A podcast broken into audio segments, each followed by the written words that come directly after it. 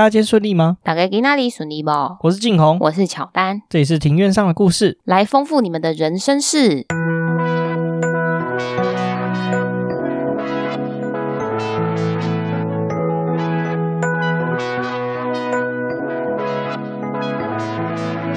我们透过历史、书籍、电影、风土，带你进入那些看似很远却其实离我们很近的事，在这里扩散你我的小宇宙，还有那些故事所延伸出的观点。本节目透过 First Story Studio 上传，Google 搜寻 First Story 了解更多。好，我们今天录音的时间是农历五月五号，国历六月三号的晚上十一点。端午节，大家有吃粽子吗？其实严格说起来，现在已经不算是端午节了。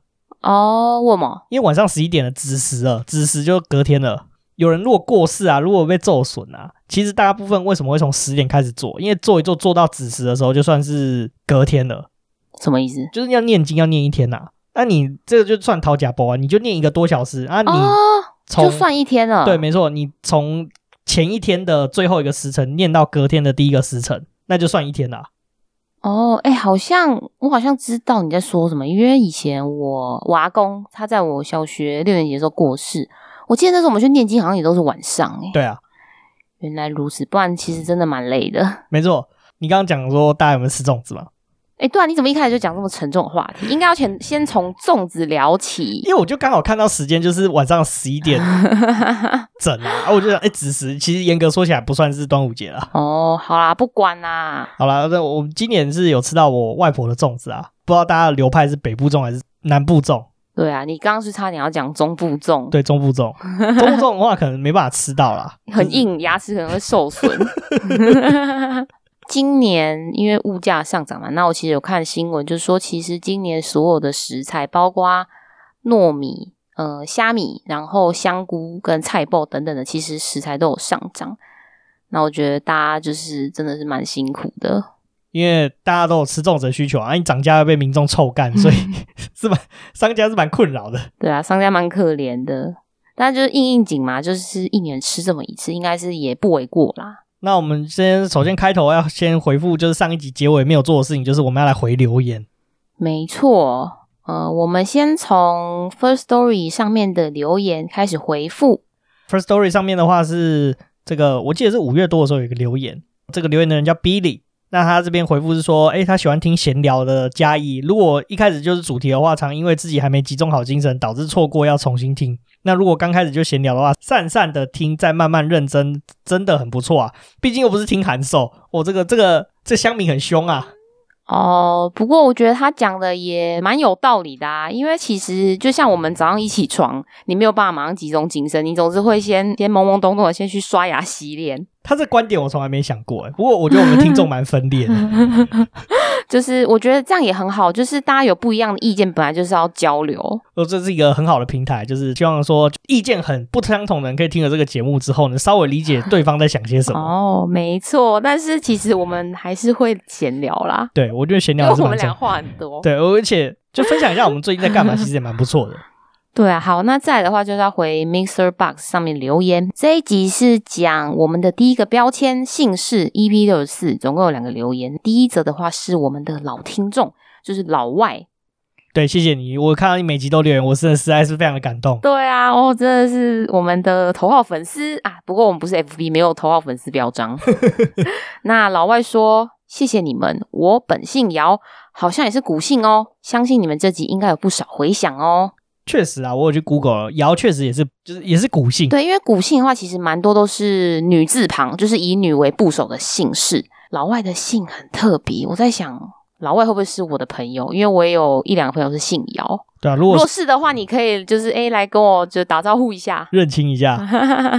好，然后第二个留言的话，它叫做听书。他 留言留钻，可是我觉得他应该是要说赞，他打成钻石的钻。对，我们现在我们好像听众有蛮多是胖手指的，没关系，谢谢你，我就直接认成是赞了。再来的话呢，是在 EP 六十五这一特别一点的姓氏复姓与双姓，一样是我们的老听众老外，他说谢谢你们，节目越来越多元喽，谢谢你也持续这样听。对，然后再的话是听书，这位听书的听众他说，最近看了《傀儡花》，也就是斯卡罗，之后呢，对原住民议题重新思考，希望能听到你们搜集的资料。我们其实还在酝酿中啊，希望说可以很快产出一集跟原住民比较相关的节目内容。对对对，因为其实我一直都觉得原住民的文化历史是非常的悠久的，那其实真的是有很多的瑰宝可以去探讨。其实资料收集上我们会需要花比较多时间。接着的话是最新一集，就是说，呃，我们的标题是钱币上的那些事 EP 七，主题是乌克兰一百赫里夫尼亚谢府琴科。同样也是听书这位听众，他说会被吸引过来。那谢谢你，就是会被吸引过来。那也希望说，哎，你可以推广给你其他的朋友。就希望说，不只只有这种你被吸引过来，那其他的朋友也可以一起被吸引过来。嗯，没错没错，呼朋引伴一起听。好，那再来的话是要分享一下，我们上礼拜周末也去做一件事，就是我们去听了那个脱口秀贺龙的专场。你好就好，对，是真的蛮有趣的。对，而且他这个主题真的是应该男生都会非常有感觉吧？大部分就是女朋友说你好就好。就是基本上，我觉得有女朋友的男朋友听到这一集都会蛮有共鸣的。对，这个专场是蛮值得的啊。不是，我看 静红整场都哈哈大笑，真的是，然后边笑边拍手。我旁边所有的男性听众、男性观众也都是这样一样的动作。这市场真的蛮值得，就是之后应该是会上 YouTube 或者是那个吧。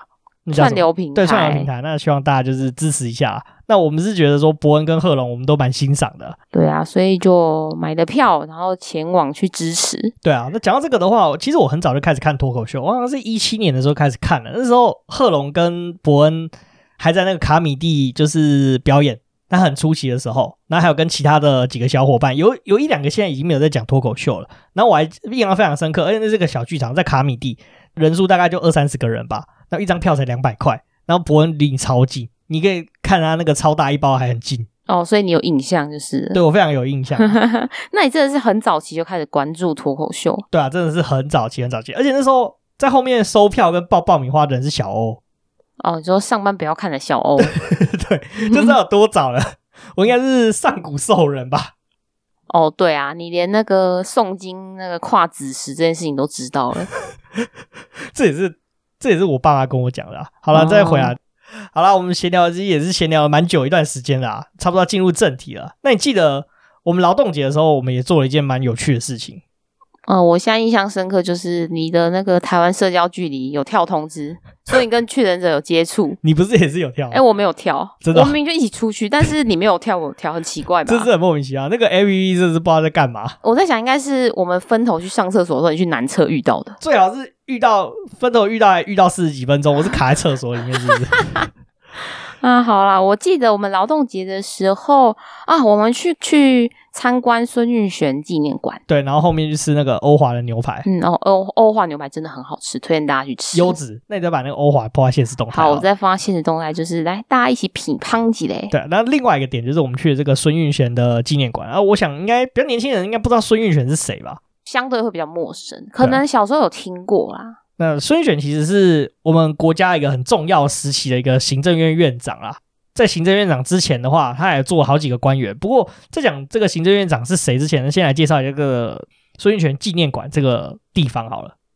那我们去参观的这个孙运璇纪念馆，它的全名是叫做孙运璇科技人文纪念馆，地址是在台北植物园的入口旁边。那地址是台北市中正区重庆南路二段六巷十号。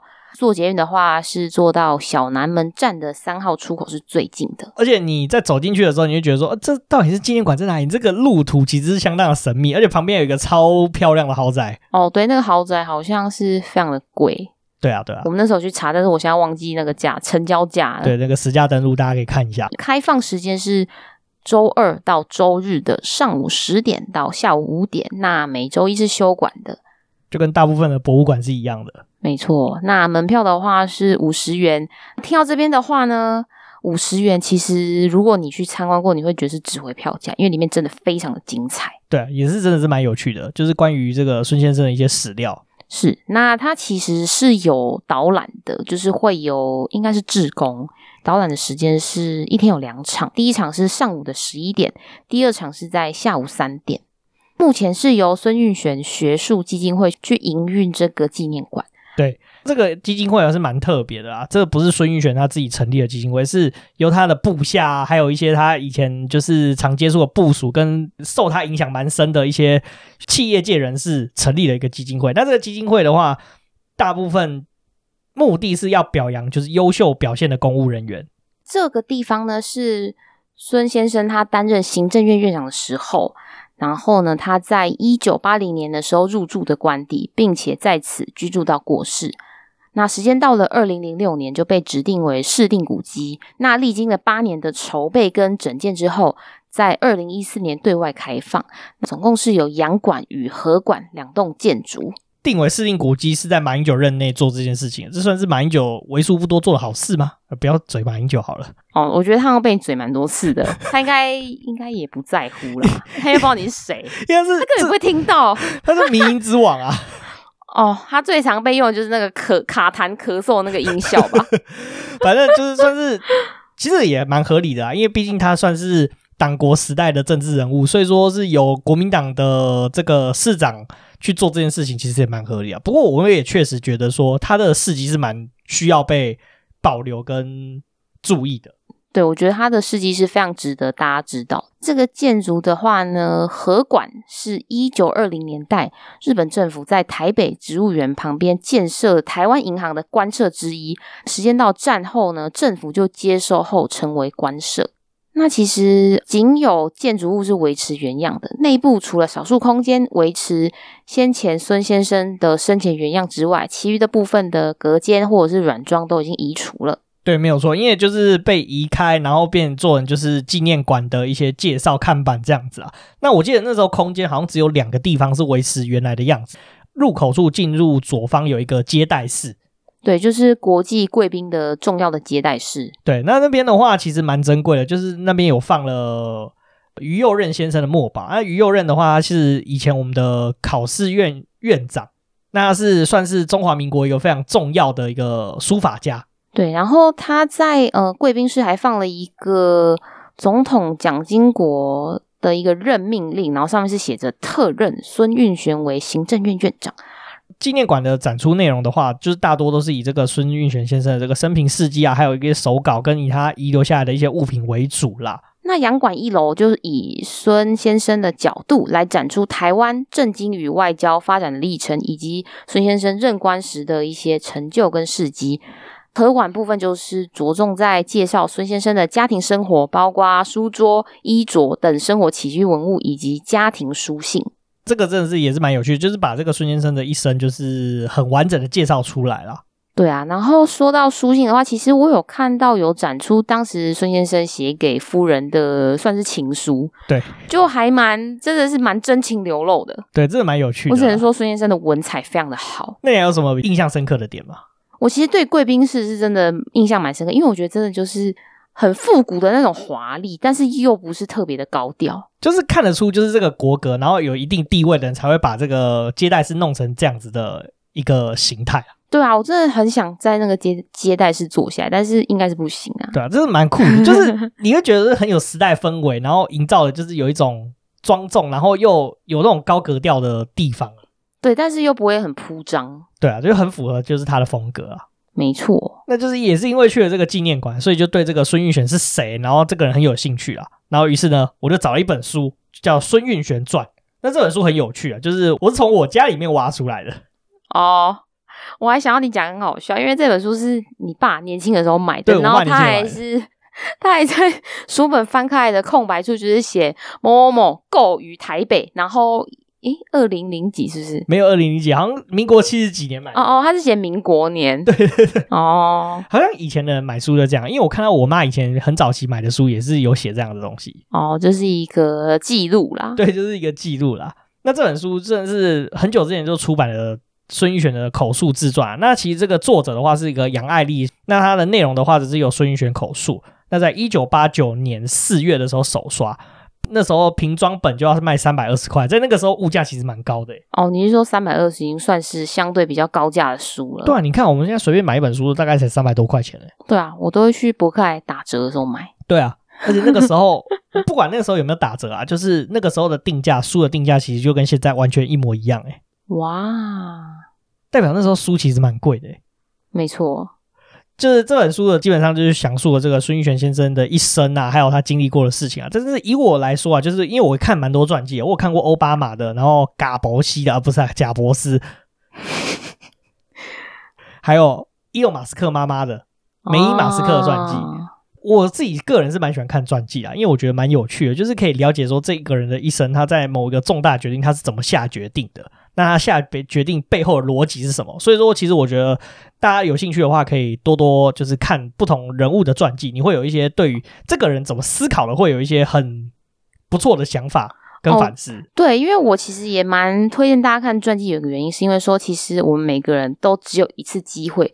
过这一次的人生，那如果有先从浓缩去看这个厉害的人或是伟人名人的人生，那其实对你之后往后要下决策是，我觉得或多或少都会有给你一些建议，有一些帮助。对，我会习惯说，哎，套用我是这个传记的这个主人翁的本身，如果说我会怎么下决定？对，我觉得这样比较比较有机会可以培养自己一个主观的思辨能力。再回到这本传记啊，就是以我看过的传记来说啊，就是我觉得这本传记有点像是烧到痒处的感觉啊，就是很多故事都有点到，但是其实都没有把细节的描述得非常的清楚，那也没有详细讲解，就是做这个下这个决定背后的一些秘辛啊，或者是他怎么思考的这件事情，就是有一点烧到痒处的感觉。那我觉得说看完书整本书就是有一点那种造神的色彩啊。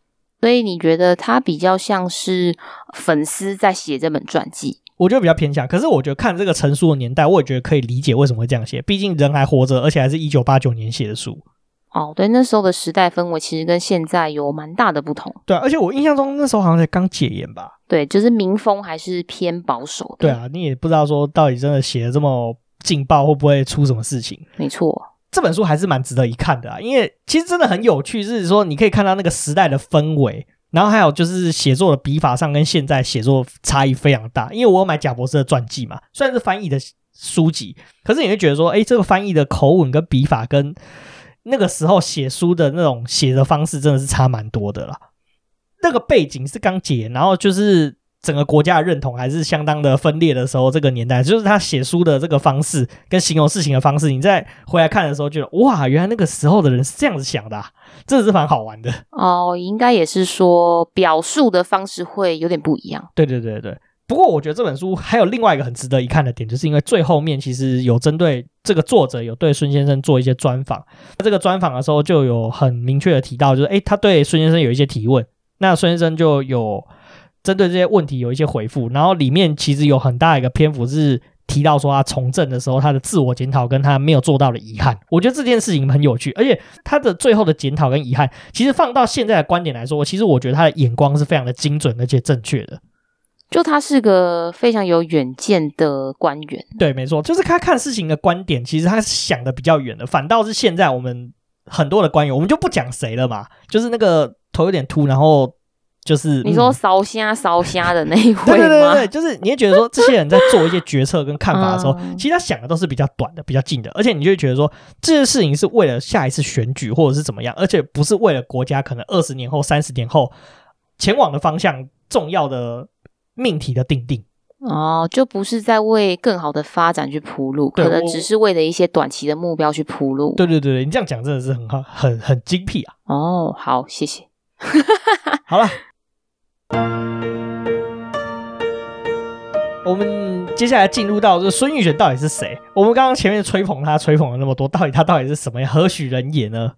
是那孙运璇的话呢？先来介绍一下他生卒年哈，生于一九一三年十二月八号，那时候就是民国一年，哎、欸，民国二年才对。对，因为一九一一是民国一年，一九一二好像才是民国一年。哦，对对对对对，好酷哦！民国两年出生，对。卒于二零零六年二月十五号，享受九十二岁。他其实也是活得非常的长啊，嗯，非常的长寿。你不觉得我们国家这种很重要的政治人物，大部分都活得蛮久的吗？像李登辉，李登辉活了九十几岁嘛？没错。然后，啊、郝龙斌一百岁，不是郝龙斌那个，不是他爸郝柏村，对，郝柏村也是。好像也将近一百岁吧，印象中。对他，对是没错。对啊，这些重要的人物其实活得很长，蛮重要。就是因为他们退下政坛之后，很有机会可以做一些口述历史的分享。那我们才知道说，原来那个年代有什么样的秘辛。对啊，我觉得这也是蛮不错的一点。那再回到孙运璇，籍贯是山东省蓬莱县，他是哈尔滨工业大学毕业的。而哈尔滨工业大学是一间很有名的学校啦。其实哈工大在大陆是一个非常非常重要的学校，它是工业起家的一间大学。基本上它在大陆的话，算是名校等级的学校。对，我记得哈工大也蛮多俄罗斯人会去读的。它算是俄罗斯体系，嗯，之后会比较详细介绍哈工大的这个背景啦。再来的话，他他的身份的话就是政治家、技术官僚跟工程师，然后曾任台电的总经理，以及奈及利亚全国电力公司执行长，以及交通部长、经济部长。然后最高官拜行政院长，同时他也被许多人认为说是台湾科技产业的主要的奠基者，那也被认为说是台湾经济的推手之一。因为在他服务政府的这个年代，是台湾从农业转型成这个工业化的一个重要时代，十大建设啊，中美断交都发生在他手中的一个重要的时代啊。我们现在他台湾常讲的这个护国神山台积电，其实跟孙先生。是相当有关系的，因为毕竟如果没有孙先生在前面做了一些重要的决策跟以及发展方向的话，台湾或许不会有台积电的出现。对，因为其实孙先生他就是一一位求来就打，并且打得非常好的一位官员。那就听我们接下来的介绍。对对对对，我觉得我们好像现在一直把他吹得很高，但是确实就是我们有去参观过之后，也了解孙先生的背景，就知道他真的是一位很不简单，然后很很厉害的人物。对。那我们再来聊聊这个孙先生的早年好了。他出生在山东蓬莱这个地方啦，爸爸是法官，爸爸的话也是毕业于这个中国最早的一间法律相关的大学，叫朝阳大学。不过现在这个大学已经消失了，因为呃，这个大学后续在这个共产党统治的年代之后呢，它被并入到另外一间法政大学里面。哦，所以说他已经不会独立叫做朝阳大学了。对对对，现在查是没有这间学校的啦。嗯，那因为他爸爸是法官嘛，算是比较有知识水准的一个人，所以说其实他对儿女的教育算是相当的重视啦。那而且当时孙先生他出生在山东嘛，爸爸是在北京当官，然后那个时候呢，他爸爸就认为说，哎，东北的教育机会是比较好的，因为那个时候东北是算是俄国人的势力范围。俄国人在那边有办了一些学校，所以就是教育水准也是相当比较高，所以说他就说服他儿子，就是搬到东北哈尔滨去，然后去就读当地的侨生学校。透过一些关系啊，就是在这个东北当地这个哈尔滨的这个教育部长，就是在他疏通跟拜托之下呢，成功进入到哈尔滨当地的这个二桥学校去就读了。那这二桥学校大家想也知道嘛，就是主要以俄国人为主的一个学校，那就是就像台湾的美国学校都是美国人去念一样。孙玉璇先生呢，跟另外一位中国人，就是这个二小学校唯二的两个华人，后续就进入了哈尔滨中二工业大学校，也就是我们今天所称的哈尔滨工业大学。没错，那这个学校的话，就是当时为什么会有这间哈尔滨中二工业大学大学校这间学校成立？因为那时候东北嘛，是俄国人的势力范围。俄国人为了发展东北，所以就要办铁路。那办铁路就是需要办一间学校，那就培养一些就是为了铁路而生的人才啊，比如说包括是说像是工业啊、电力啊、机械啊，甚至说哎土木相关的这个学系。所以这为什么就是很早俄国人，因为俄国当时也是欧陆的一个强国嘛，那他们的工业技术啊、知识水准相对还是比中国本地还要高，这间学校就成为东北一个很重要的一个学校。而且他在那个地方的话，就是在哈工大这里的话，他是以第一名成绩毕业的。但是很不简单，因为他是里面少数的华人。对，没错，他也很认真念书啦。那其实哈工大的话，就收了比较多的中国人。哦，相对前面他原本读的二桥学校来说，这个他毕业之后呢，大部分啊，在哈工大毕业的毕业生，当时会去东北铁路公司上班啦。因为东北铁路是俄国人办的公司嘛，那相对来说，他的待遇啊、薪水啊，是比其他地方好很多的嘛，就像、哦、所以就像是外商公司，对，福利会比较好。没错，就像现在都往外商挤嘛，因为价比较多嘛，钱也比较多哦，对，大部分比较轻松。那他是因为呃，孙先生是因为有感于中国人的身份认同，所以他没有选择去东北铁路上班，而是乔装成商人入关找工作。对，这个东西是蛮有趣的，因为当时再回到说这个东北是俄国人的势力范围嘛。就是在东北服务的话，就是到这个俄国人的企业相关企业会是出入是比较好的。可是相对来说，你就是俄国人的小弟嘛，这就有点像是我以前待过日商公司啊，就反正你就是你台湾人就是在那个地方，你就是有一定的门槛，就是你到某个地方之后，就再也没有办法再往上了。那这样孙先生觉得说他自己当时就是以身中国人的身份是为傲的嘛？这在我们现在在台湾来说，这感觉是有点身份认同分裂的关系啊。不过因为老实说，以孙先生的背景来说，确实他会认为说他是一个中国人啊。是是，因为当时还是中华民国在大陆的时期。对，没错没错。那时候孙先生，你刚刚有提到，他就乔装成这个商人去入关去找工作啦。东北跟这个中国本身的中原本土其实相关联来说，它其实还是有一点因为势力范围的关系，所以说其实也没有那么容易的自由进出啦。哦，就是管制是比较严格的。对对对对对，然后他就还要必须要乔装成，就是说像刚刚你讲的，就是商人才顺利的入关了。那入关之后，其实一开始也不是过得非常的顺利啊，而且他还失业，就是他其实找工作非常的不顺啊。那是因为后来经过到有人的介绍之后，到这个 lon 海铁路去上班啦。那上班的话，他也不是做就是建设铁路的工作，因为他本身的背景是跟电力相关的，他就到了这个连云港这个地方去协助盖电厂。那他前面在面试的时候，那些老板也太没眼光了吧？哈工大第一名毕业，然后还找不顺利。对啊，我也觉得很奇怪，很扯。这种感觉就是像是，比如说你在欧美念的名校，可是台湾人不认识，然后就不找你去上班的感觉。他以为你是学电。对对对对对。好，那时间到了这个一九三六年啊，就是因为孙先生他有不止工作，他还是有持续在这个工程师学会去投稿论文嘛。那他的论文就受到人家的赏识。那受到赏识之后，就受到了其他。收到不少的邀请，对，收到不少的邀请，就开始就是在中国各地就是做这个电厂建设的工作啦。那时候其实抗战也爆发了嘛，那所以说他其实就是跟着政府到就是中国各地，就是去这个做电厂的建设啊，甚至说就是做电厂的迁移的工作。因为比如说这个地方发现说，哎，要被日本占领了，那他就把电厂的一些设备，然后把它运运运运到别的地方，然后再设电厂这样子。哦，所以当时的背景是对日抗战的时候。对啊，对啊。哦，书里面讲的很传奇啊，说那时候什么用什么马牛拉车啊，然后什么电厂的设备差一点掉到什么山谷底下啊，就是听起来超级荒谬传奇的。我觉得是有点就是七分真实三分传说的感觉。哦，因为毕竟是有点说故事的成分在里面。对对对，虽然是口述历史啊，那我们就姑且就相信说他讲的都是真的。好，那最远呢，曾经被派到青海去盖电厂。对，然后青海那时候其实算是一个某一个军阀的势力范围啊。那孙先生那时候就是要盖电厂，其实遇到蛮多的阻碍。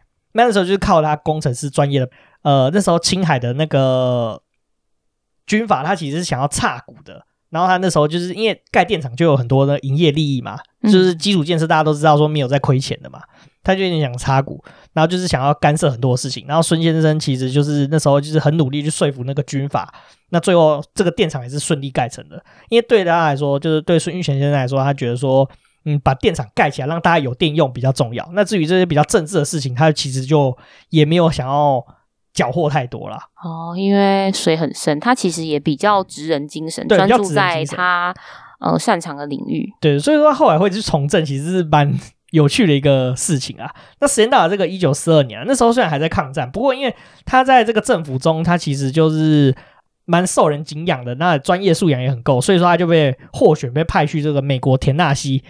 水坝管理局去学学习这个水力发电的技术，当时水力发电在中国算是比较没有发展的一个技术啦。那而且他是被首批就是被派遣到美国考察的这个三十一个人之一，而且后续因为他表现也非常的优良，那也获准在当地就是任职去学习更多相关于水坝的技巧。你记不记得我们那时候在纪念馆有看到很多就是在关于就是那时候他学习的一些心得？对啊，还有一些很工整的笔记。对，还有这个记，就是他的带回来的笔记跟学家认可，所以代表说他是一个非常认真向学的工程师。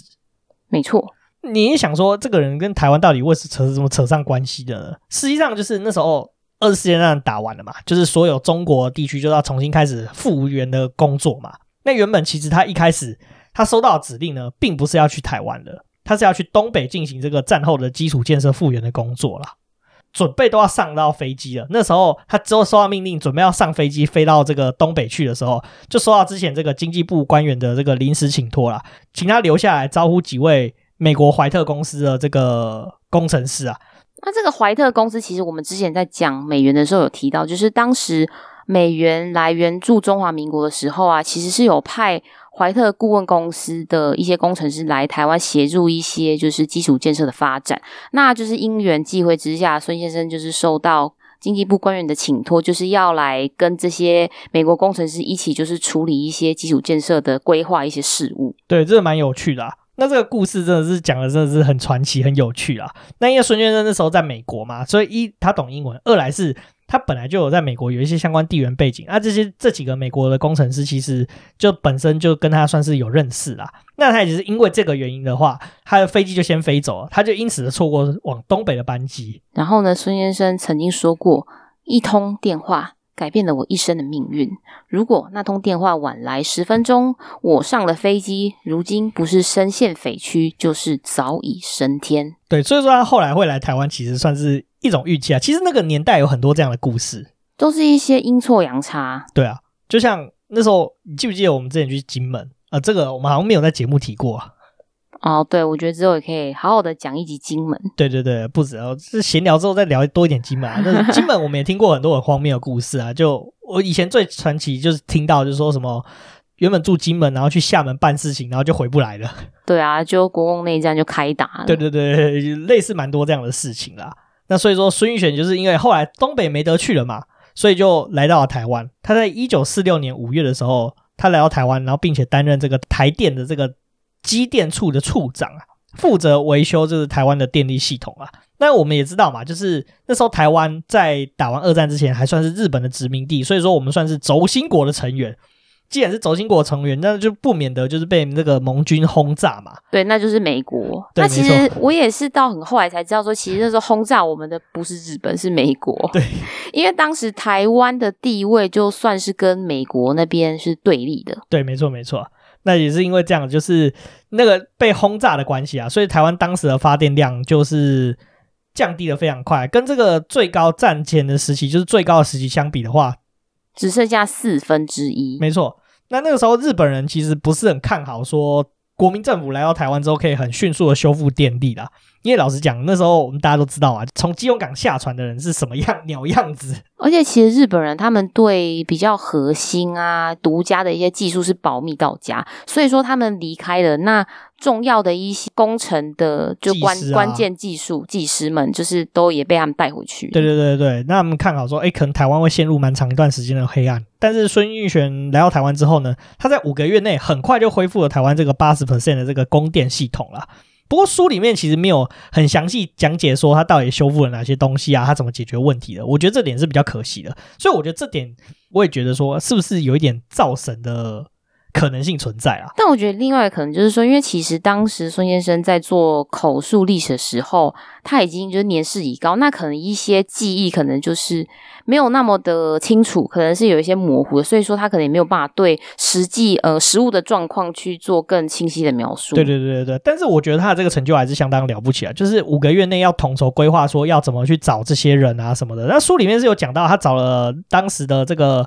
呃，现在的成大跟北科的学生努力去把这个台湾的供电系统弄起来，但是没有讲太多这方面的细节，我觉得是比较可惜啊。嗯，但是以外省官员来说，他算是没什么架子的技术官僚。视察日月潭电厂的时候，也亲力亲为的跟着基层爬钢索，这点我就觉得蛮值得肯定的，因为我们也知道嘛，就是当时当年来到台湾的某一些官员的话，其实是有一种。高高在上的感觉，都会比较自傲一些。没错，就跟我们演艺圈某一位外省的，我们就不讲是谁了。没有，是好几位，不止一位吧？对，就是感觉他就是有一种歧视本省人的感觉。没错，这我觉得就不太好。那其实孙先生真的很难得。对对对，算是蛮难得。就是他其实也算是没什么价值啊。那也是因为这样子啊，孙玉璇就一路从台电从处长一路干到总工程师，后来又干到台电的总经理。那因为他干到总经理嘛，所以就当时。台湾的话，台湾的背景当时还是中华民国嘛，还是什么中国的代表，所以我们跟国际组织其实有很大的联动。那时候就受到 I N F I N F 就是国际货币基金组织这个这个组织的赏识啊。这个 IMF 的话，其实在韩国金融风暴也是占了很重要的角色。不过这件不是这件的重点，就今天就不聊这个部分了。那就受到 IMF 的赏识，那到奈及利亚担任这个电力公司的总经理啊。那 IMF 其实这个组织的话，就是到处。去世界借钱给国家，然后去发展他们自己的经济啊。那有一些国家就是拿 IMF 的钱又不认真干事情，所以 IMF 就去找一些他们信任的人到那个国家，呃去担任他们资助的项目的一些呃掌舵人这样子。孙先生他到奈及利亚担任电力公司的总经理，他这个事情可以类比，就是说当时美元呐、啊，美国才会就会派他们本土的怀特公司的一些工程师来帮忙。对，大概类似像这样的例子啊，你就想说他，他就。公司干一干，他就干得这么好啊？为什么后后来会进入政府呢？实际上是时间到了这个一九七六年年底啦，哦，一九六七，一九六七年年底啦，那就被这个严家淦总统任命为这个交通部长啦。因为当时的时空背景就是技术官僚开始慢慢受重用啦。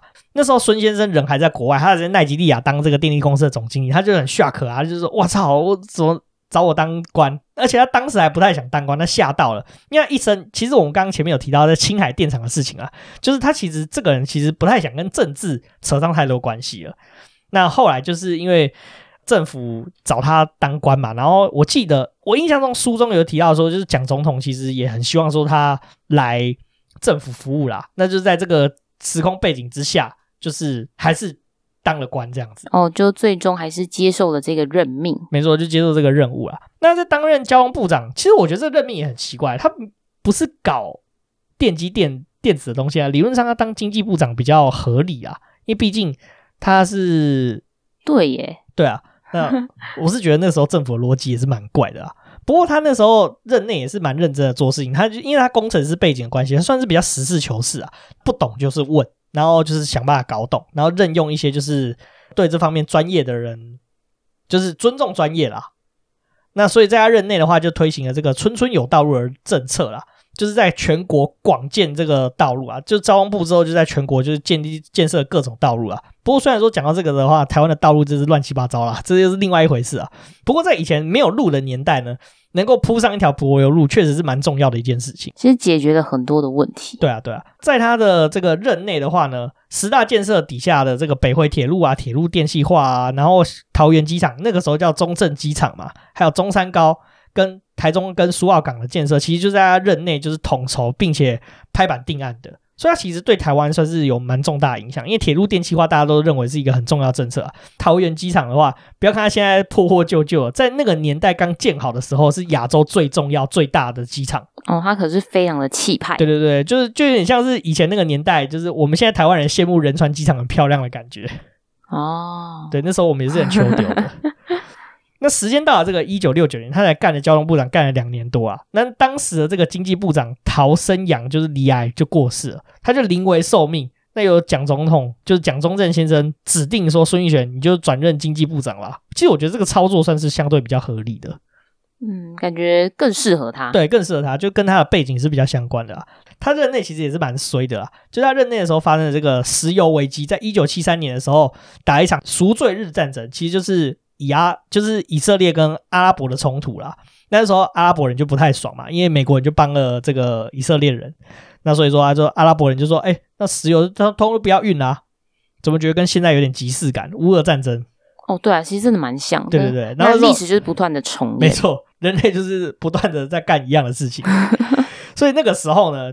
油就一直变贵，一直变贵，一直变贵啊！啊，那时候台湾就是正值就是经济起飞的时候啊，没有油，你所有的民生基础工业没办法发展，你没有原油，没办法炼油，没办法炼油就没办法做塑胶，没有办法做塑胶就没办法做二三次加工。台湾底下一大批这种塑胶射出厂全部死一片啊，就没有办法做雨衣，没有办法做一些破破的雨伞，这对台湾的经济影响是非常重大的。哦，就变成是说整个经济都会停摆。没错，没错。那那时候就飞到这个沙乌地阿拉伯，就跟沙乌地阿拉伯的油王去做谈判。国王啊，什么油王？他就是成功了抵达沙乌地阿拉伯，去跟国王谈判，决定以经济合作计划来换取免除于石油禁运的危机。对，他那时候提了蛮多的合作方案，就比如说帮他们盖一些有的没的东西啊，但是传记上写的就比较传奇啊。其实传记也有写到说，就是用这些计划去去换这石油禁运。那传记上就是说，哎，其实就国王就后来就他就透过一些关系，然后就跟国王见到面。那国王就说，哎，你喜欢丙玉啊，所以。朋友就不用禁运了，我是觉得这 这段是 比较传奇一点点的。但我觉得他们成为朋友是很有可能的事情。哦，对啦，因为其实之前就是到奈及利亚当电厂，他受 IMF 赏识，我觉得在国际间他算是一个相对比较知名的人物，就有点像是我们台湾人虽然是排除在联合国，可是你其实看一些联合国的人士，你就觉得说，哎，其实国际的这些国际官僚的流动其实蛮有意思的。哦，就是他们可能都互相打交道啊，然后都认识。对啊，对啊，就像联合国之前那个秘书长叫什么潘基文，那个韩国人。哦，对啊，对啊，就是他在世世界上是相相当有名的这个概念啊。同时，也在这个期间，就是一九七一年的时候，在他担任经济部长任内，台湾贸易就出现了这个首次的贸易顺差。对，这是一个很大的突破。对啊，那贸易顺差解释一下是什么好了。贸易顺差基本上就是说，你出口的贸易额已经大于进口的贸易额。对，没有错。就简单来说，就是你比较少跟国外买东西啊，啊，你都是卖东西到国外去啦。对，你输出的比输入的多。对，那这个为什么说这个意义很重大？就代表说你这个国家其实是已经。自身的需求已经满足了，那你自身的需求满足的时候，你才有办法把多的东西卖到国外去啊。所以这是台湾是一个非常重要的一件事情，就一个转捩点。对啊，对啊，对啊。另外一个很大的事件就是刚刚有提到石油危机嘛，那那时候其实孙运璇先生呢，他其实是很赞同这个物价的控制的政策啦。在那个时候就听了一些就是他的幕僚的这个建议啊，他决定大胆改变，就是限制物价的这个政策啊，那放手。让这个物价依照自由市场的行情去做调整啊！其实控制物价这件事情真的是有好有坏啊！你看控制物价就像中共那个样子啊。哦，对啊，就是你觉得这样好吗？我觉得不太好。其实台湾现在也有一些 事情做的真的是不太好，就像电价一直动涨啊，台电一直亏钱啊。那其实讲难听一点啊，大家电用电便宜，可是还是拿税金去补啊。其实 这件事情真的有比较好吗？我有点怀疑。而且甚至因为电价不涨。我自己觉得电价不涨，对，其实虽然说大家都说什么民生会受到很大影响，确实会受到影响。可是你电价如果不涨，你没有办法真实反映的成本，很多其实应该被淘汰的产业，就真的就是还是这样子苦撑死撑的。我觉得，我觉得对很多的产业啊，就是其实不见得是一件好事情。虽然这样讲起来是蛮残酷的，就是有些产业就是因此会这样被淘汰。可是我觉得说，本来有些事情就是应该要。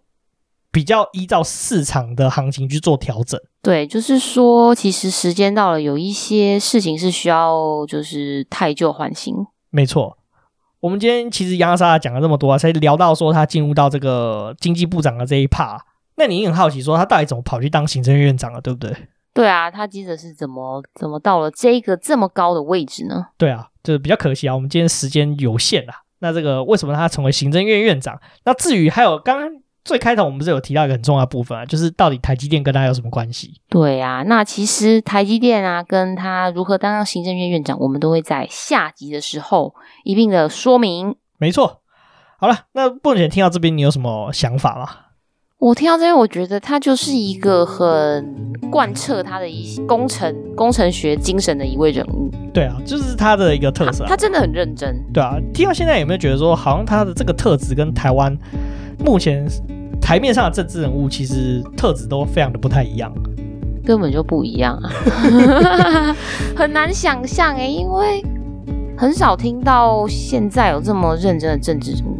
不要讲认真，就是这个背景，其实现在放到现在，其实都非常非常的少见。你记不记得我们的大部分的总统都是什么背景？都是法律背景出身的，哦，都是比较文组的。对文组的总统啊，我们不要歧视文组啊，oh. 我们就讲一句话，就是比较少这种工程师背景，所以说展现出来的特质就差异非常的大。你有发现，我们这几个做就是法律背景出身的总统，大部分讲话上面来说就会比较咬文嚼字啊，然后对于文字解释就会比较在意。辞藻华美，对对对对对，那 我们没有觉得这件事情不好，只是说这也是一个一个风格啦。对，那工程背景的也会是另一，因为会是另一个样貌。没错没错。好了，我们这集真的是洋洋洒洒，真的是讲的非常的多了，这这还是有很多东西想分享。不过我们这些东西就还是留到下集了。对，因为其实会讲这么多，主要是因为我们也去看了这个纪念馆，就是发现说，其实孙先生的故事是真的非常精彩，而且我觉得很值得让。我们这些年轻一辈的年轻一辈人知道认识这个人啊，是的，因为其实那一天啊，我们去参观的时候啊，因为里面是有一位志工阿姨，那她其实蛮讶异，说，哎，现在其实很少有年轻人会过来过来听过来参观。对啊，对啊，那我觉得说，我们就分享这个地方。我觉得说他也是一个在台湾近代史非常重要的一个人物，所以我觉得是很值得去了解他的故事以及他背后怎么去做决策的这个想法。没错，对啊，不管喜欢或讨厌，我觉得多认识一个有趣的人事物也是一件很有很棒的事情。好，那我们今天就讲到这边。那如果喜欢我们的节目的话，请到 Apple Podcast、Spotify 帮我们打新评分并留言，并且分享给你所有的朋友。那也欢迎追踪我们的 IG 账号是 Story on the Yard，也可以在放大镜搜寻庭院上的故事。那 IG 上会有我们的生活动态啊、Podcast 推荐以及书籍影集的推荐哦。那我们目前还有 First Story 的技术支援，还有语音留言的功能。有留言的话，我们都会在节目上回复你的留言哦。我们下次见，拜拜。